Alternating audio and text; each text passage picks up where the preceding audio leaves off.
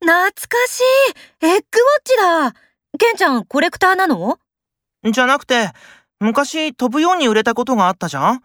親戚の兄ちゃんが大好きで、大人買いした後ブームが終わって、こないだ5個もくれたんだよ。そうなんだ。さすがに昔のだから液晶荒いね。